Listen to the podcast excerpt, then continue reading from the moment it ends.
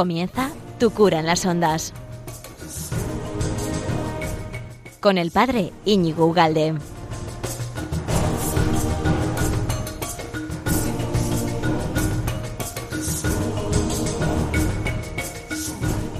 Muy buenas, queridos amigos de Radio María y de todos los que escuchan en Evox y en el podcast de Tu Cura en la Red o en el podcast de Radio María. A todos vosotros, muy buenos días. ¿Qué tal estás? Estamos en vacaciones, estamos con... No, ya no tienes excusas para decir que no tienes tiempo. Estamos en un... Ayer fue eh, eh, Santa Benedicta de la Cruz, eh, estaba pensando en Edith, Edith Stein. Bueno, Santa Benedicta de la Cruz y, vamos, estamos estrenando todavía agosto y tienes tiempo para, como hemos dicho tantas veces, formarte y, ahora está tirado con los podcasts, te pones los cascos, das un paseo por, por el paseo ¿eh? y, y disfrutas del tiempo, de lo que aprendes en el podcast, en Radio María y bueno, nos vamos formando. Venimos hablando en este, en este programa de Tu cura las ondas, aquí en Radio María, venimos hablando de las virtudes cardinales. Y yo las voy a dar por concluidas. Estuvimos hablando durante bastante tiempo sobre la prudencia, hablamos de la justicia, hemos hablado de la fortaleza, hemos hablado de la templanza, que son virtudes cardinales. ¿Eh? que son virtudes eh, humanas. Hoy vamos a dar un paso más y vamos a hablar de las virtudes teologales.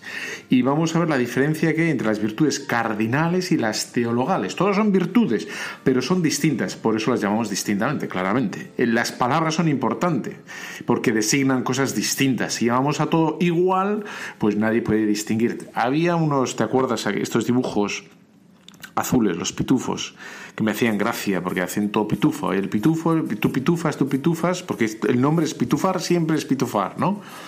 Y todo se puede decir con una sola palabra, y nadie sabe de qué está hablando el pitufo. Bueno, pues si no distinguimos con las palabras, pues al final eh, no sabemos de qué estamos hablando. Y cuando hablamos, y esto por ejemplo, del matrimonio, y decimos que todo es matrimonio, pues claro, es un gran jaleo. Bueno, pues hemos hablado de las virtudes cardinales que tienen algo que ver con las virtudes teologales, pero que como ves el apellido es distinto, por lo tanto designan cosas distintas. Pues hoy vamos a hablar de las virtudes teologales, que como bien sabes son la fe, la esperanza y la caridad. Pero vamos a hacer una pequeña introducción hoy y ya iremos poco a poco viendo las virtudes, tanto como la fe, como la esperanza y como la caridad. Comenzamos.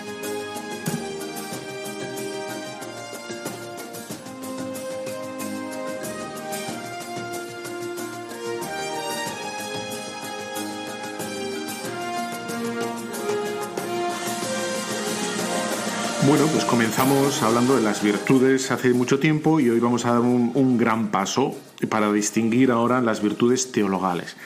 Qué bueno es que sepamos distinguir las cosas, porque luego a la hora de ver dónde fallamos o por qué fallamos o qué es lo que nos pasa, es muy importante saber, claro, eh, con la estructura, el modo de ser de las cosas, ¿no? Y en concreto, por ejemplo, de bueno, de nuestro modo de ser, que este mundo interior en el cual distinguimos la prudencia, la justicia y la fortaleza.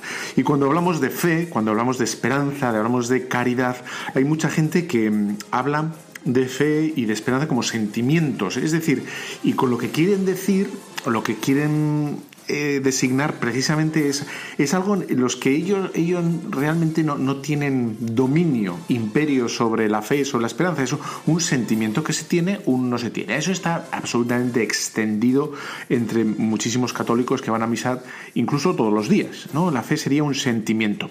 Pero fíjate que estamos hablando tú y yo aquí ahora de una de las virtudes, virtudes, que significa eh, una fuerza Virtud significa fuerza, ¿no?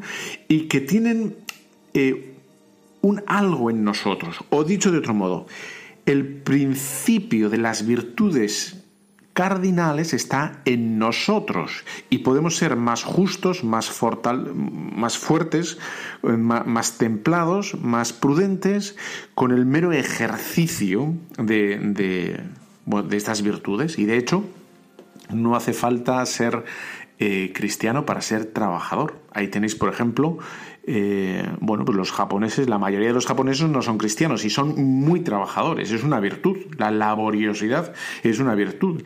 El, ser vago, redomado, no es una virtud, es un defecto. Por tanto, ves que las virtudes, la virtud de, por ejemplo, de la laboriosidad, no es, digamos, exclusiva de los cristianos, es exclusiva de los que la practican. Y eso es como cualquier habilidad pues requiere un conocimiento y ejecutar y, practicarla. Y a la hora de practicarla muchas veces uno consigue facilidad. Eso serían las virtudes cardinales. ¿Cómo consigo ser paciente?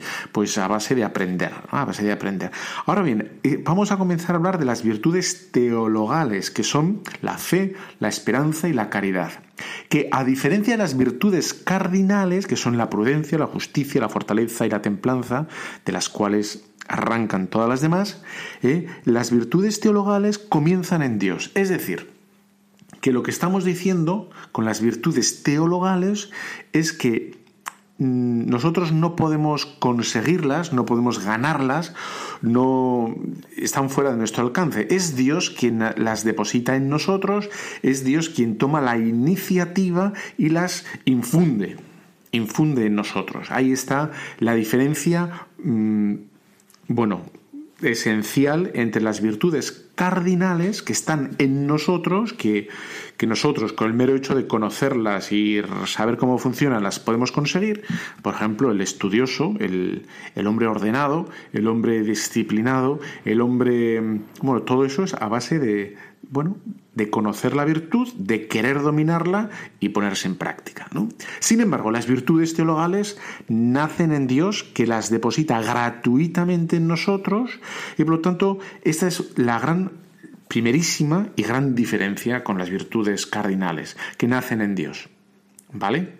Nacen en Dios y Dios nos las regala porque le da la gana, porque es grande y porque su amor es infinito. Dicho esto, a modo de presentación o de primer paso, primer encuentro, eh, hay que decir que las virtudes teologales, como ves, comparten con las otras virtudes el nombre, vamos a decir así, virtudes. Hablamos de virtudes cardinales y virtudes teologales. ¿no? ¿Por qué hablamos de virtudes tanto cardinales como teologales? Porque la, palabra virtud, que, que viene del, bueno, de la filosofía griega y retomada por los romanos, lo que quiere decir es esa habilidad. Hay una destreza que nosotros podemos ejercitar y que hay una parte en el ejercicio de estas virtudes, he dicho una parte ¿eh? de las virtudes teologales, no toda, hay una parte que nos toca a nosotros también. En las virtudes cardinales, por ejemplo, eh, la justicia, la veracidad, decir la verdad, ¿eh? eso podemos, podemos decir la verdad siempre porque depende y está en nosotros. O sea que por eso podríamos recriminar o achacar o decir a alguien que está mal mentir. ¿Por qué? Porque todos podemos decir la verdad. ¿Por qué? Porque es una virtud cardinal que está en nosotros humanamente. Sin embargo, no podemos exigir a nadie que crea en Jesucristo porque, porque aunque es una virtud que es infundida por Dios eh, a todos los hombres y principalmente en el bautismo. Entonces, a una persona que no está bautizada, pues no se le puede exigir, porque en principio, en principio, luego ya veremos la casuística, ¿eh? como por ejemplo el caso de ayer de, de Edith Stein, ¿no? Como el comienzo, bueno, no, no voy a empezar a hablar de Edith Stein porque me lío y nos liamos, y tú te lías, y él se lía, y nosotros nos liamos, y todos se lían. Bueno, sin embargo, comienzan las virtudes teologales, empiezan en Dios, ¿eh? y nosotros nos toca él, efectivamente, como las doncellas, ¿eh? las necias y las prudentes, cuidar esa fe, ¿eh? de tal manera que no llegue a apagarse. O que, que cuando venga el Señor nos encuentre con la fe operativa, con la fe viva. ¿Y a quién le toca guardar esa fe en nosotros? ¿A Dios? No, no le toca a Dios guardarla. Dios ya nos la ha dado. A nosotros nos toca cuidarla, como es a las, a las doncellas necias y a las doncellas mm, prudentes. Le tocaba a ella. Por lo tanto, vemos que las virtudes teologales son de Dios, ¿eh? nacen de Dios, sin embargo Dios nos las regala por la superabundancia de, bueno, de su generosidad. Y a nosotros nos toca cultivarlas, custodiarlas y defenderlas, así de claro. Bueno, dice así San Pablo a los romanos. A ver, vamos a ver. Habiendo pues recibido de la fe nuestra justificación, estamos en paz con Dios por nuestro Señor Jesucristo, por quien hemos obtenido también, mediante la fe, el acceso a esta gracia, en la cual nos hallamos y nos gloriamos en la esperanza de la gloria de Dios. Más aún nos gloriamos hasta en las tribulaciones, sabiendo que la tribulación engendra la paciencia. La paciencia, virtud probada, la virtud probada esperanza, y la esperanza no falla, porque el amor de Dios ha sido derramado en nuestros corazones por el Espíritu Santo. Bueno, aquí, como ves, hace un desarrollo Em, orgánico San Pablo, es decir, hace, no hace como hago yo en los programas, que voy dando las cosas por fascículos y hablamos de una virtud y luego de otra y luego de otra y de repente hablamos de la gracia, porque así son las clases o los programas y no se puede hablar todo a la vez, ¿no? Pues como supongo que los, estudiantes de medicina eh, de repente estudiarán el sistema linfático, luego el sistema cardiovascular y luego van, aunque todo es un uno, pero estudiar, estudiar lo vamos dando uno a uno. Bueno, aquí sin embargo San Pablo en esta bueno, explicación genial que hace del misterio del hombre, de la gracia y del ejercicio que tiene que hacer el hombre, hace todo junto, ¿no? Hemos recibido la justificación por nuestro Señor Jesucristo. Por Él hemos sido justificados. Ahí está el tema. Es Jesucristo donde arranca el misterio de todo y nosotros nos beneficiamos, nos beneficiamos de, ese acto de misericordia infinita de Dios para con cada uno de nosotros, ¿eh? Y sin embargo, como, como enlaza San Pablo como esta gracia tiene que dar eh, tiene que dar frutos. Y los frutos que engendra eh, dice la paciencia que es virtud probada la virtud probada esperanza la esperanza no falla etcétera etcétera. Ves cómo em, bueno San Pablo aúna o hace un link une todo a la vez. Porque está todo unido, porque está todo unido. Aunque, aunque esté todo unido, no significa que todo sea lo mismo. Una cosa es distinta.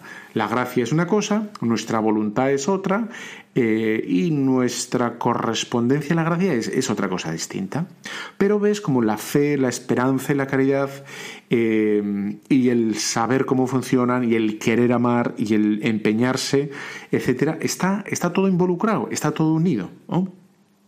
Bueno, eh, y esto es importante, ¿eh? Eh, está, que sepamos que por un lado está todo unido y que las cosas son distintas, claro. Hablaba Santo Tomás, que es un, como ya bien sabes, es un tío listo, ¿verdad? Santo Tomás de Aquino era un tío listo. Hablaba de, dos, como jerarquizaba las virtudes teologales según distintos criterios. Entonces, eh, según el origen, decía, ¿cuál es, ¿cuál es el orden de las virtudes teologales? Seguro tú estarás pensando en la caridad, ¿no? Pues decía, según, según, si hablamos, intentamos ordenarlas por el origen, el origen de, mm, las virtudes, decía que mm, la primera es la fe, luego la esperanza y luego la caridad. Primero la fe. Primero la fe. ¿Qué es la fe? Como ha dicho San Pablo, es la que engendra esperanza y por la esperanza, eh, bueno, pues ejercitamos la, virtud de la esperanza y de la paciencia y ejercemos, ejercemos la caridad. Entonces, por origen, primero la fe. Primero la fe. Por origen, ¿eh? Si el criterio de ordenación o de ordenamiento de las virtudes es el origen, primero la fe. Del mismo modo que si, vemos una escultura y decimos, bueno, esta escultura es preciosa, por ejemplo, el David de Miguel Ángel, o la que quieras. Bueno, pues lo primero, aunque sea una maravilla, antes que la forma que haya adquirido esa piedra, eh, es anterior, es la piedra misma.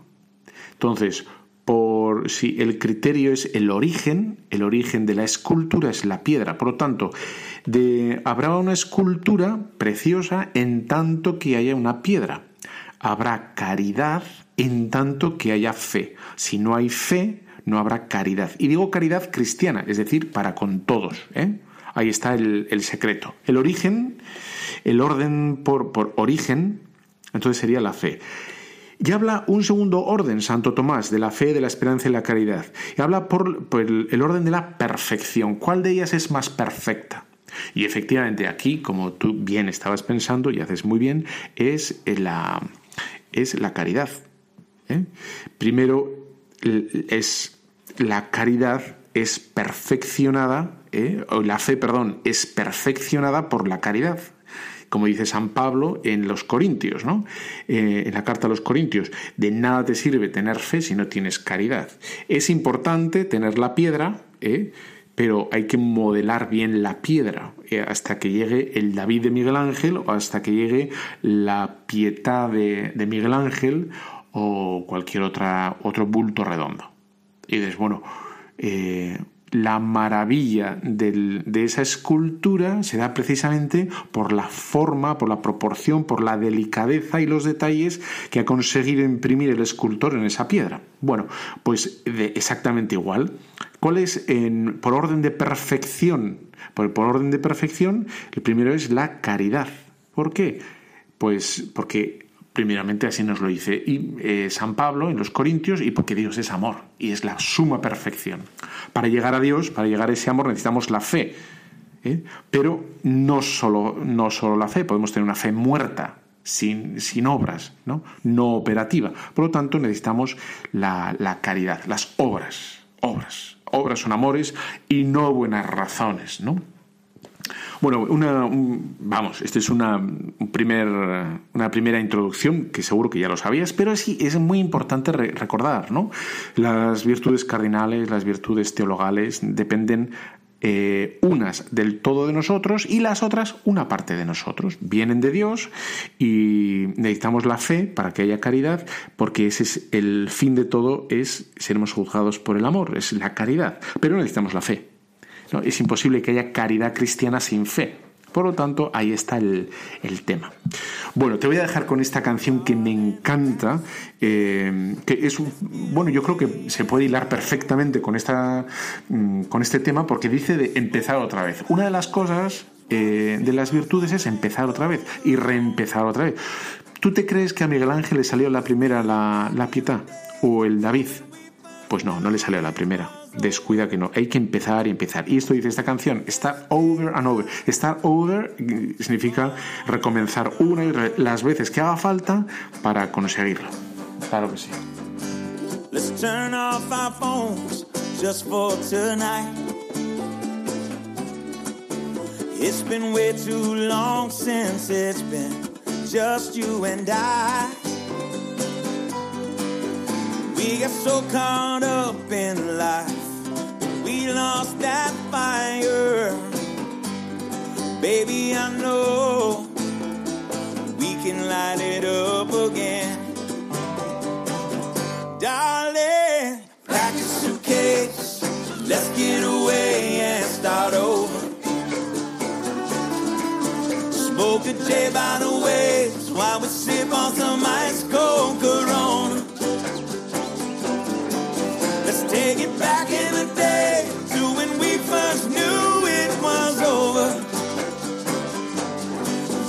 take time, take time to fall in love again.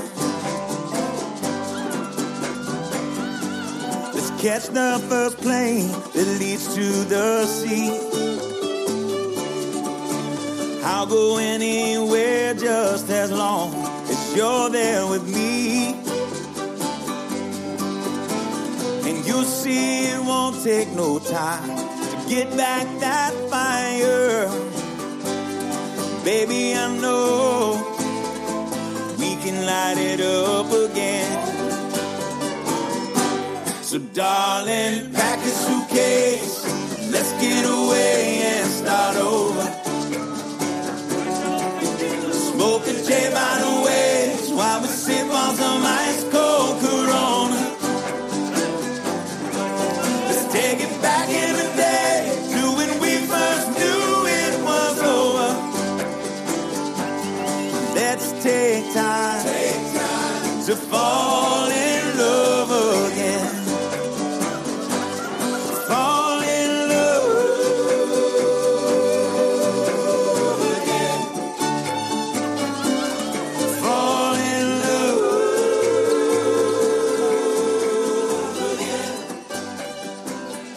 Me encanta esta canción, es muy buena, es muy buena, sí señor.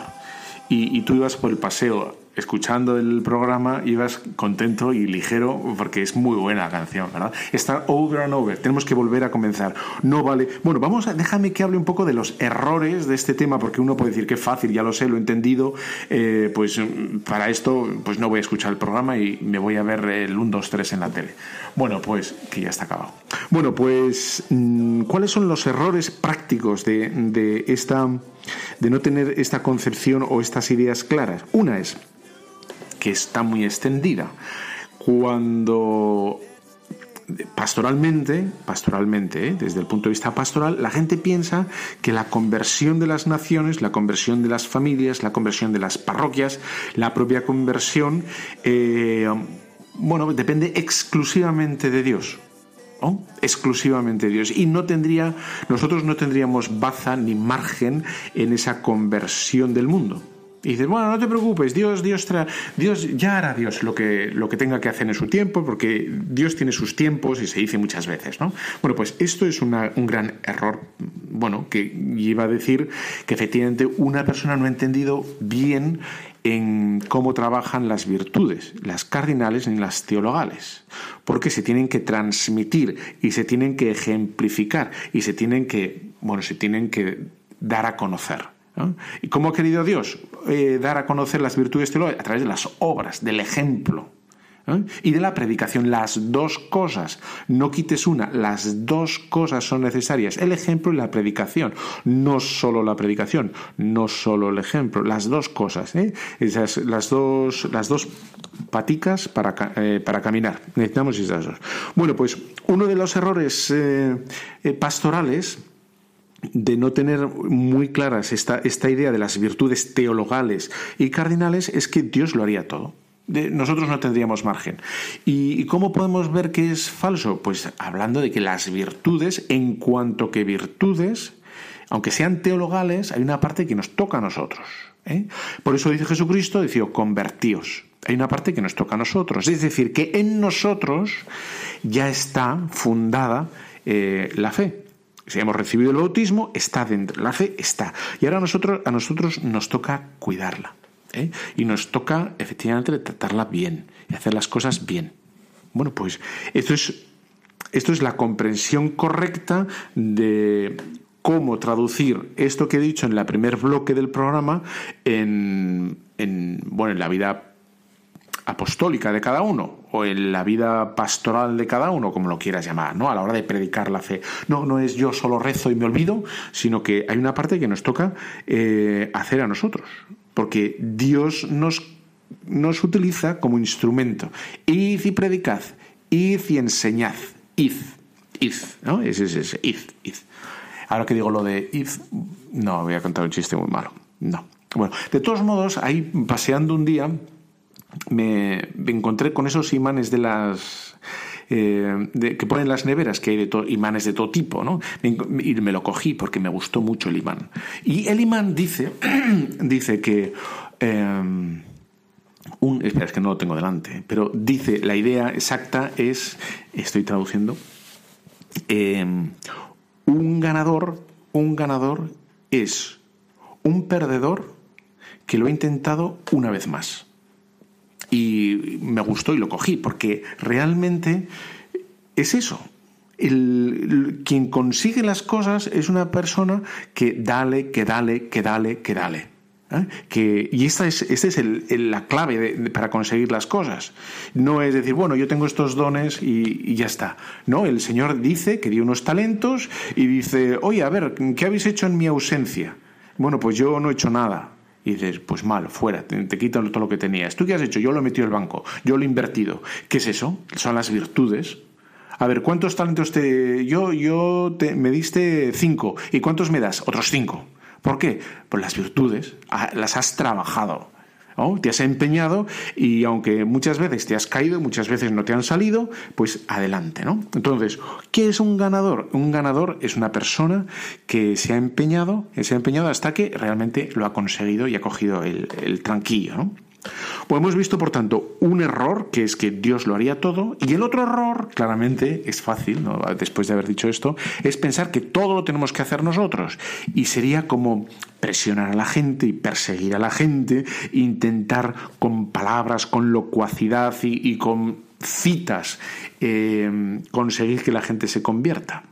Y es verdad que tenemos que hablar, y es verdad que es bueno tener un par de libros buenos que nos hayan gustado para, oye, sobre el tema de, yo qué sé, la iglesia, pues toma este libro, o sobre el tema de, yo qué sé, afectividad, toma este libro, o pero sabiendo que, que, eso, que lo tenemos que hacer, mm, hay otra parte que le toca a Dios, ¿no? Que toca cuando quiere y llama cuando quiere. Sin embargo, a nosotros se nos ha pedido que se que, no transijamos o, que no, abandonemos, ¿no? que trabajemos, que sembremos. Eh, iban sembrando con lágrimas y dice el Salmo y mm, volvían pues entre, entre sonrisas y recogiendo las gavillas, recogiendo todo el sembrado. Bueno, hay que trabajar, hay que sembrar y el Señor habla de cómo se siembra, hay que sembrar. Bueno, por tanto, estos los errores de mm, de las virtudes teologales a nivel práctico. Pensar que Dios lo tiene que hacer todo o pensar que yo lo tengo que hacer todo. Bueno, pues, pues no es verdad. Pues Dios no lo tiene que hacer todo, sino que Él es verdad que lleva la iniciativa y luego hay una parte que nos toca a nosotros. Una parte y, luego hay que dar cancha a la gente, porque hay gente que no quiere, que no quiere y no quiere. Y bueno, pues no quiere, pues que hagan lo que le dé la gana, claramente, ¿no? Que mm, esto es, esto es así. Entonces, bueno, pues este es el misterio del hombre, el gran misterio del hombre que, que es una grandeza, es trabajar con Dios, ¿eh? colaborar con Dios. Y Él es el pastor. ¿eh? La figura está muy bien puesta. Él va adelante y nosotros vamos detrás. Él va abriendo camino, pero nosotros tenemos que seguir, tenemos que escuchar, tenemos que saber por dónde va. Y muy cerquita de él. Hay una parte que, bueno, ya, ya vendrá el pastor con todo el, todo el prau verde y ya nos lo traerá. No, tenemos que seguirle, tenemos que escucharle, tenemos que estar atentos. Y esta es una parte que nos toca a nosotros. Bueno, pues dentro de esas tantas imágenes tan bonitas que nos pone el Señor en las Sagradas Escrituras. ¿no? Bueno, pues habría, eh, habría como dos visiones del hombre. Mira, el otro día fui al médico y estoy bien, estoy estupendamente. Eh, bueno, esos chequeos que hay que hacer, porque ya no somos unos pipiolos, ya, en fin, la vida hay que chequear y empieza ahí, el tironcete. Bueno, pues eh, el médico, que yo iba con la tirilla, y entonces el médico se, se desinhibió absolutamente conmigo, un tío muy majo, y, era absolutamente pesimista, pesimista, ¿no? Ya se empezó a desahogar, a desahogar y descargar y diciendo, bueno, esto es que aquí no hay, me lo decía en serio, ¿eh? Era, es que no hay futuro, no hay futuro. Esto eh, me hizo gracia porque dijo, entre Trump, el calentamiento global y la natalidad, esto, lo dijo el médico, ¿eh? Y yo no dije ni pío, yo dije, caramba y tal, yo venía por, por mi receta. Pero bueno, no, estuvimos hablando un poco y le dije, eres un poco pesimista, ¿no? Bastante pesimista. Y me dijo, es que no hay futuro. Me dijo así, ¿eh? No hay futuro. Y le dije, eso es porque no tienes fe. Cayó como muerto. Yo quizá a lo mejor hablé demasiado, no sé, lo, pero eso es lo que me salió. Me salió así, es que no tienes fe. Si tuvieras fe, tendrías esperanza. Y tendrías esperanza en el hombre, porque me decía él, ¿no? Es que lo estamos haciendo mal, somos los peores. ¿Quién somos los peores? Los hombres. Me decía el médico, ¿eh? Y le dije, mira, te tienes que leer el libro de, y, lo puedes apuntar tú, de Víctor Frank, ¿eh? Eh, El hombre en busca de sentido, El hombre en busca, es un libro muy bueno, muy bueno, El hombre en busca de sentido, Víctor Frank. Eh, para que veas un poco el, optimismo en el hombre, o sea, que no seas tan cenizo, aunque seas de Bilbao, era un poco cenizo. En Bilbao es fácil que seas un poco cenicete, ¿eh? porque nos viene la escalnube, ¿eh? la chapela esa que nos... Es que no los de Bilbao tienen que hacer un acto de fe para, para con el sol, porque lo ven una vez al año el sol. Y dicen, yo creo que lo llegué a ver, pero ya no me acuerdo si era un sueño. Entonces, claro, el tener esa, esa chapela ahí oscura todo el día, ¿eh? la chapela, es decir, la, la corteza de nubes negra y gris de Mordor, pues al final uno le afecta, ¿no? Bueno, entonces este hombre estaba un poco afectadillo. Entonces le dije, te tienes que leer eso. Y luego le dije, tienes que leer la encíclica del Papa Benedicto XVI, Espe Salvi. Y le dije precisamente, es que la, esperanza salva. ¿no? esa visión tan negativa, tan ceniza de, la, del hombre y de sus posibilidades y del futuro, este pasa porque no tienes fe. Bueno, pues a nivel pastoral eh, también nos puede pasar eso, ¿no? Depende de cómo veamos nuestra, papel o nuestra actitud o, cuál es nuestro rol en, la pastoral y en las cosas de la iglesia. Eh, bueno, dos visiones del hombre que sería eh, una, la, optimista, en la cual yo lo puedo hacer todo, que esa es donde ha empezado el mundo moderno, ¿eh? Ha apartado a Dios, absolutamente lo, ha quitado de, todo su campo y de toda su actividad y de todo su horizonte. No hay Dios por ningún sitio, yo lo voy a hacer todo. El hombre lo va a hacer todo, absolutamente todo. Y el hombre sería dueño absolutamente desde, bueno, de decir quiénes tienen que nacer a quiénes tienen que morir. ¿eh? Y cómo tienen que morir y cómo tienen que nacer. Porque yo ya soy mayor y autónomo. Dicho esto, que parece que, parece que el hombre es suficientemente eh, inteligente y autónomo y capaz para autodirigirse, vemos cómo llega a un punto de un colapso, digamos, eh, cultural en el que hay una especie de desazón, desazón de que esto no marcha. Y, no sabe la gente muy bien por qué, pero no marcha. Y hay una especie como de, sí, de desazón de hastío y de desesperanza en, la visión de las cosas. Entonces, eh, y ahí rápidamente sale el escapismo del, bueno, de la, la, distracción. La distracción por la distracción, que es el mundo del ocio, del no pensar. No, no quiero pensar lo que va a ser dentro de 50 años, ¿eh? Porque pinta fatal, o dentro de 20 si quieres, ¿eh? entonces voy a hoy, hoy, ¿no? Hoy a la playa, hoy comer, hoy dormir, hoy Masterchef, hoy vamos a probar eh, otra vez, ¿eh? El nuevo plato, la nueva película, los nuevos pantalones. Y vamos a olvidarnos del mañana. Bueno, ¿por qué? Porque es un.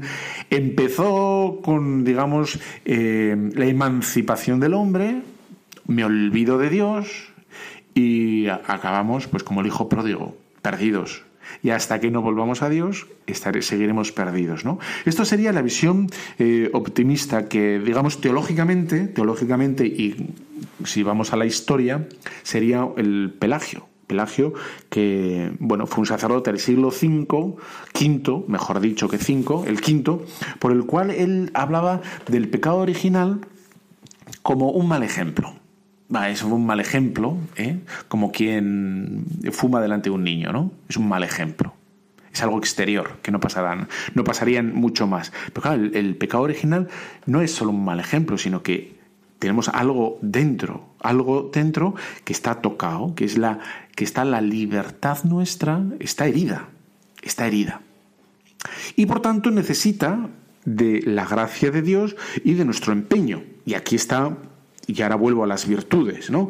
Cómo necesitamos de la gracia de Dios por esa libertad que está herida y del empeño nuestro, de las virtudes. Entonces, eh, hemos estado hablando de las virtudes eh, cardinales, la justicia, la templanza, la, eh, en fin, todas, cualquiera de ellas, la laboriosidad, la amistad, la mm, magnanimidad, todas esas, ¿no?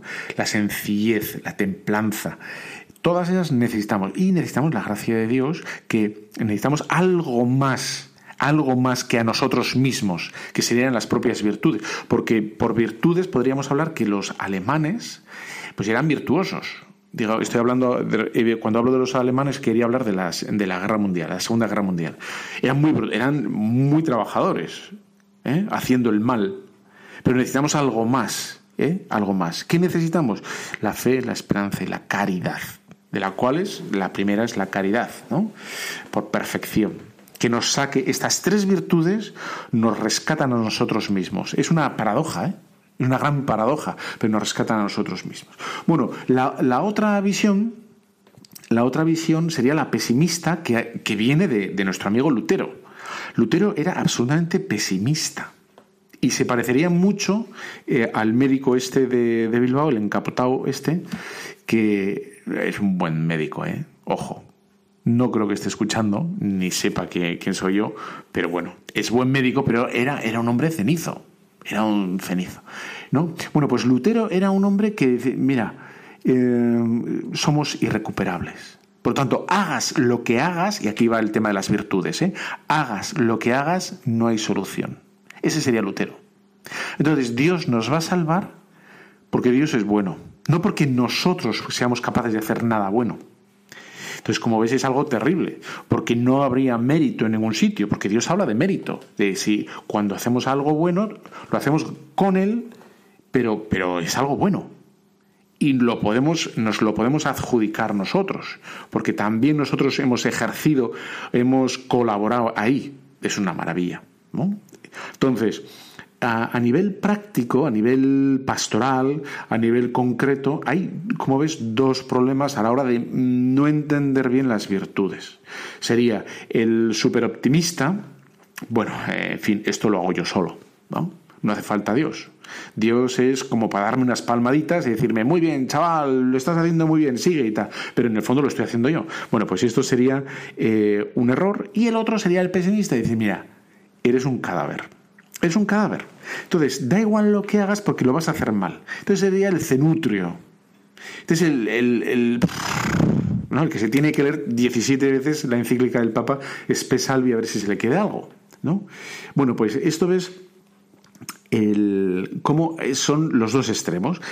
La Iglesia Católica que enseña el equilibrio, como siempre el equilibrio la primacía de Dios, la iniciativa de Dios, pero la necesaria colaboración del hombre. Y aquí vemos cómo eh, una correcta correcta no, correcta, ¿eh? he dicho correcta, era para ahorrar unos segundillos. Eh, y no, era, me ha salido así, ya está. No, pues la correcta comprensión del hombre en el cual hay una colaboración estrechísima de amistad ¿eh? entre Dios y el hombre. ¿eh? Se necesitan recíprocamente, se quieren necesitar recíprocamente. El hombre necesita a Dios, Dios no necesita al hombre, pero en su, en su, en fin, misericordia infinita, Dios le tiende la mano. ¿no? Y por eso hablamos de, de, una, de una alianza nueva, un pacto, un trato entre los dos digamos, la nueva alianza. ¿Qué es una alianza? Un pacto entre dos. Es, es, verdad que no es entre dos iguales, ¿eh? en absoluto es entre dos iguales, pero Dios no quiere como arrinconar y socavar al hombre, sino le tiende la mano y le, eh, bueno, le plantea un pacto. Ahí está la, maravilla de Dios. Y dice, ¿quieres colaborar? Yo te ayudo. Y ahí está la grandeza de Dios. Bueno, pues te voy a poner otra canción de, del mismo grupo. Es que es muy bueno. Te prometo que no te voy a poner una temporada de más de este grupo, ¿eh? que es Zack. Se llama así, Zack Brown. Bueno, pues, pero aún así es muy bueno. Entonces habla de, su majestad, ¿eh? habla de su majestad, como eh, este, este señor dice que ha descubierto la belleza, ha descubierto que en él encuentra su fuerza y por eso se, él se arrodilla ante su majestad. Que yo entiendo que es el Señor, claramente. Vamos. Bringing all my love from Georgia and I'm gonna lay under endless skies of emerald light. We can drift away. I wanna slow it down where the water's deep. Get that northern healing washing over me. Made me a better man, and it's plain to see the nature of your beauty puts my mind at ease. And I'm humbled in the presence of your majesty.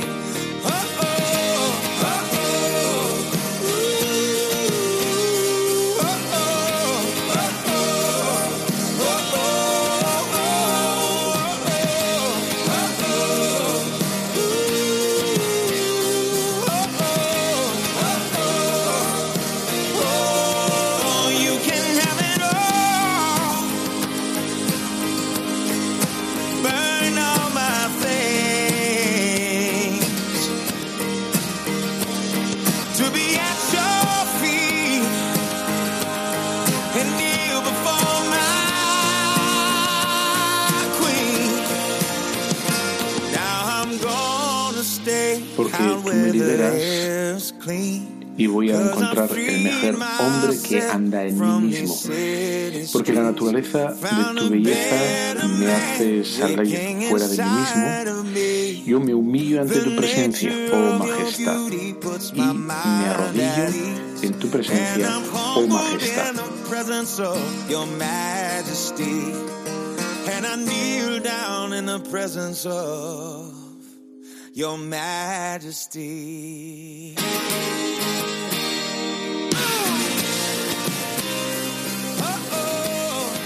Te gusta, es muy buena, ¿verdad? Your Majesty. Bueno, pues eh, sí, la majestad de Dios al, ante, al cual nos tenemos que arrodillar. Y, hablando de esto, de, arrodillarnos ante el Señor, está muy extendido, hay como caricaturas, muchas caricaturas extendidas sobre la, sobre la idea cristiana de Dios que, que, tenemos que desatar. Una, una, de ellas, ¿eh? de, estas caricaturas, es que Dios nos habría creado libres y por lo tanto tendríamos que utilizar esa libertad de forma omnímoda porque seríamos mayores de edad y por lo tanto tendríamos que utilizarla y seríamos nosotros los que tendríamos que, independizarnos de Dios. No tendríamos que ser unos niños todo el rato bajo la mirada de un padre sobreprotector. Seríamos los nosotros tendríamos que independizarnos de Dios, como, hace, como hacen los chavales, ¿no? Se van de casa y se independizan y crean su propia vida. Eh, como si Dios, en definitiva, estuviera estropeándonos de alguna manera o estuviera limitando nuestra propia libertad. Bueno, esto es una... Esto, esto figura en, en, cabezas de gente creyente, que Dios... Em, la imagen que transmite la iglesia sería la de una criatura aniñada, la de un niño. Eh, inmaduro. ¿Por qué? Porque estaría todo el rato pendiente de Dios eh, y obedeciendo. No tendría una libertad autónoma. Y, y esta es la palabra clave, una libertad autónoma para decidir, opinar y hacer lo que, ¿no? Tendría que estar siempre bajo la tutela de Dios. Bueno, y uno, tú puedes pensar, bueno, ¿y, qué tiene que ver esto con las virtudes? Porque yo estaba aquí paseando tranquilamente, creo que he cogido un poco el tema de las virtudes cardinales, eh, las teologales y un poco el pesimismo y el optimismo este de Pelagio y, del, y de nuestro amigo Lutero, y ahora, ¿por qué dice esto? No? Bueno, porque eh, es muy importante saber en con qué características o en qué condiciones o cuál es el, ambiente o el destino para el cual Dios nos ha, nos ha, querido crear.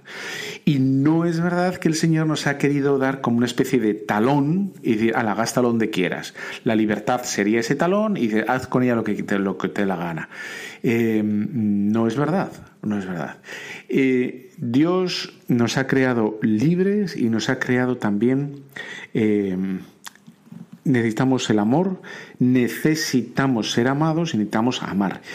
El fundamento de todo amor y, Dios nos llama para que le amemos porque el hombre solo puede salvarse amando, solo puede salvarse amando. Y esa libertad aún eh, omnímoda, ese, esa autonomía absoluta que se predica en muchos lugares, ¿no? Bueno, eres mayor de edad, puedes hacer lo que te la gana, ¿cómo, ¿cómo va a permitir esto Dios? Si Dios te ha creado libre, puedes utilizar esa facultad. Bueno, pues sería una, una concepción, quizá es un poco elevado lo que estoy diciendo, ¿tú crees? Bueno, bueno, da igual, pero es que hay que decirlo.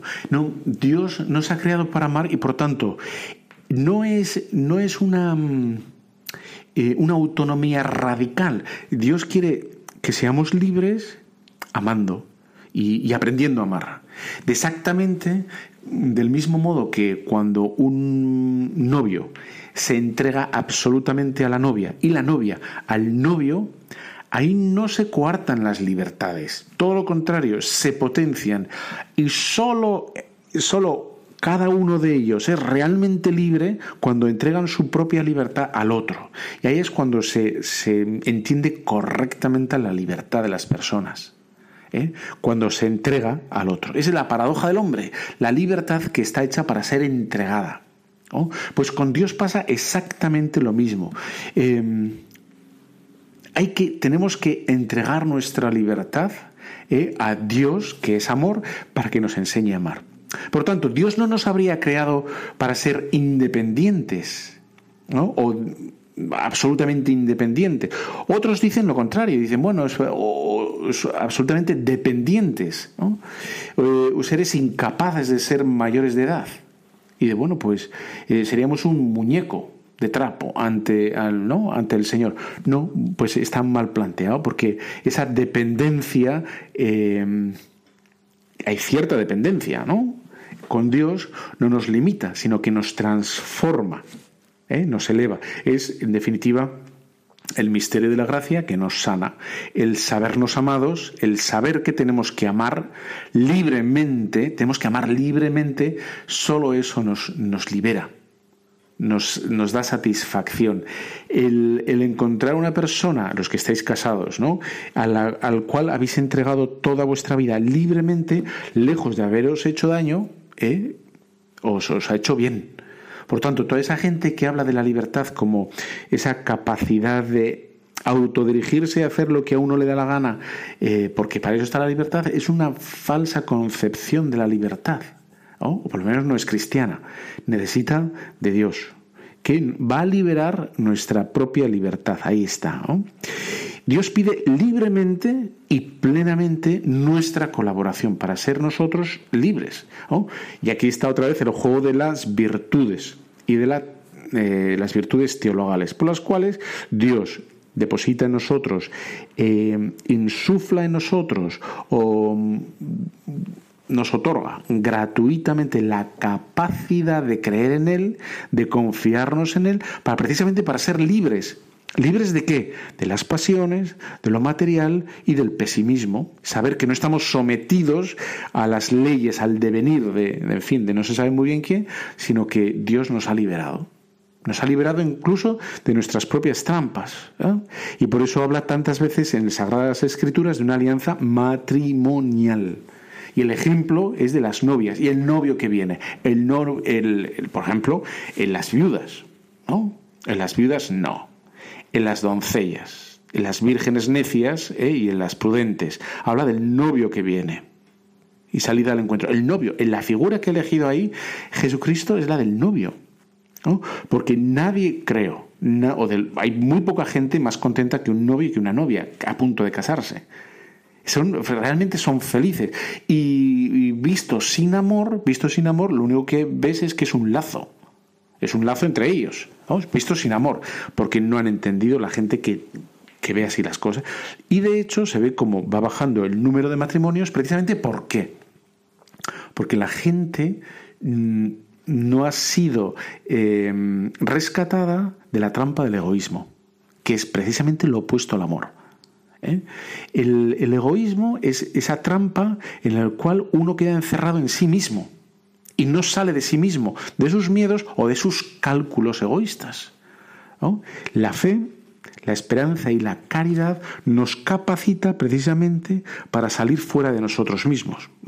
el amor de todo, el amor el amor. Ese es el motor de todo que nos libera.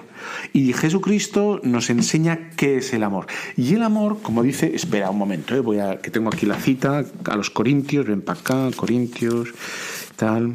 Bueno, dice esto, ¿no? Aunque tuviera el don de profecía y conociera todos los misterios, aunque tuviera la plenitud de fe como para trasladar montañas, si no tengo creída nada soy. La caridad, y aquí viene como un elenco, ¿no? Como eh, una enumeración de qué es la caridad y es ardua, es decir, es virtuosa. Eh, la caridad es virtuosa y dice paciente, hay que ser virtuoso.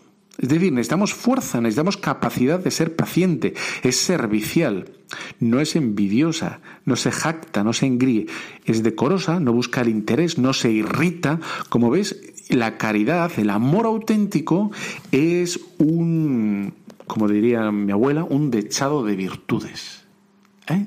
Esa es la caridad, virtudes, son virtudes.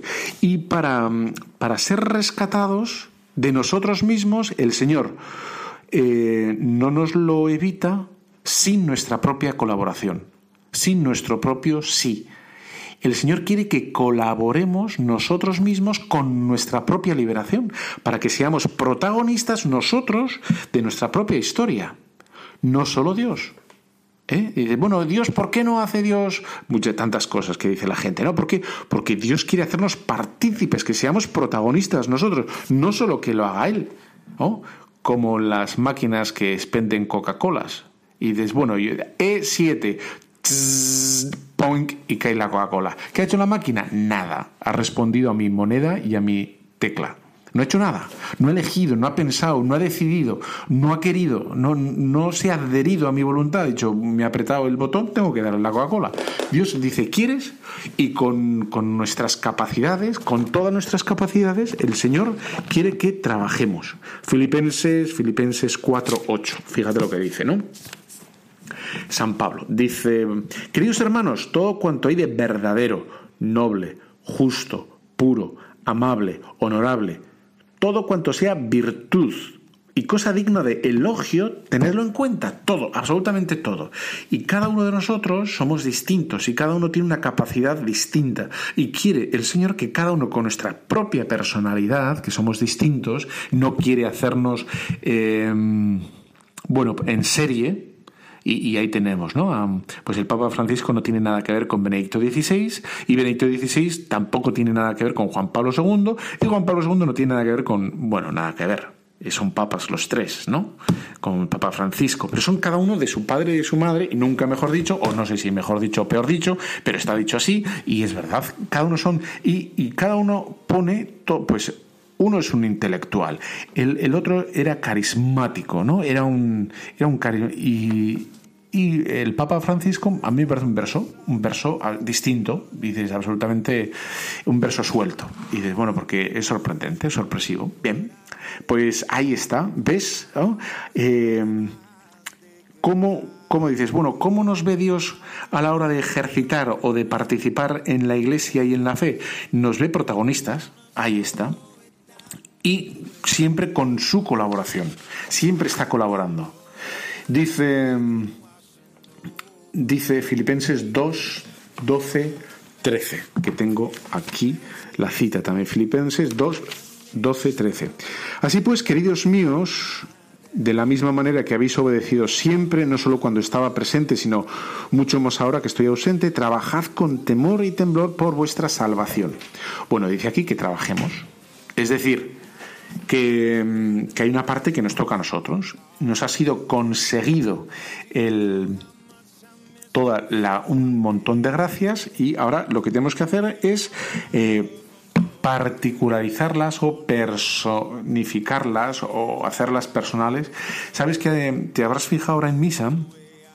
Que, se ha cambiado a la hora de la consagración, antes se decía eh, derramada por eh, todos y ahora se dice derramada por muchos. Y viene al caso perfectamente el por qué ese cambio. Porque Dios quiere la salvación de todos, quiere la salvación absolutamente de todos. ¿Dios dispone las gracias necesarias para todos los hombres, para que todo el mundo se salve? Sí, absolutamente. Ahora bien, ¿son las disposiciones de todo el mundo las mismas? No. Por eso, este pequeño distingo para hacer ver a la gente que Dios no actúa de modo automático. Y dice, bueno, por decreto, todos salvaos. Por lo tanto, nadie tiene que ejercitar ningún tipo de virtud, ni fe, ni esperanza, ni caridad, ni justicia, ni templanza, ni prudencia, ni nada, porque ya estamos todos salvos. No. Dios quiere que em, la adhesión, el adherirnos, el corresponder a, esa gracia, que es la salvación, pues sea libérrima.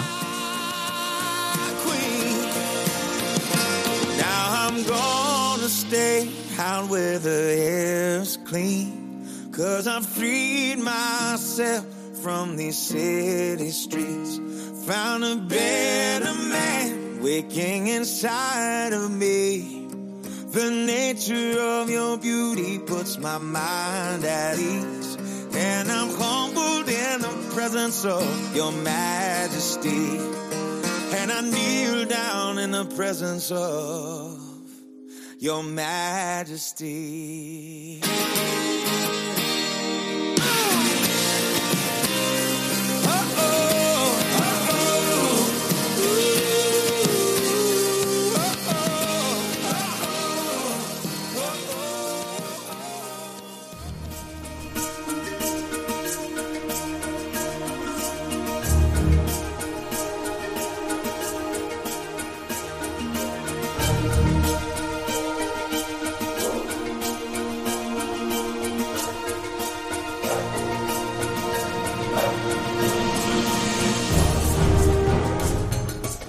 Han escuchado Tu cura en las ondas con el padre Íñigo Ugalde.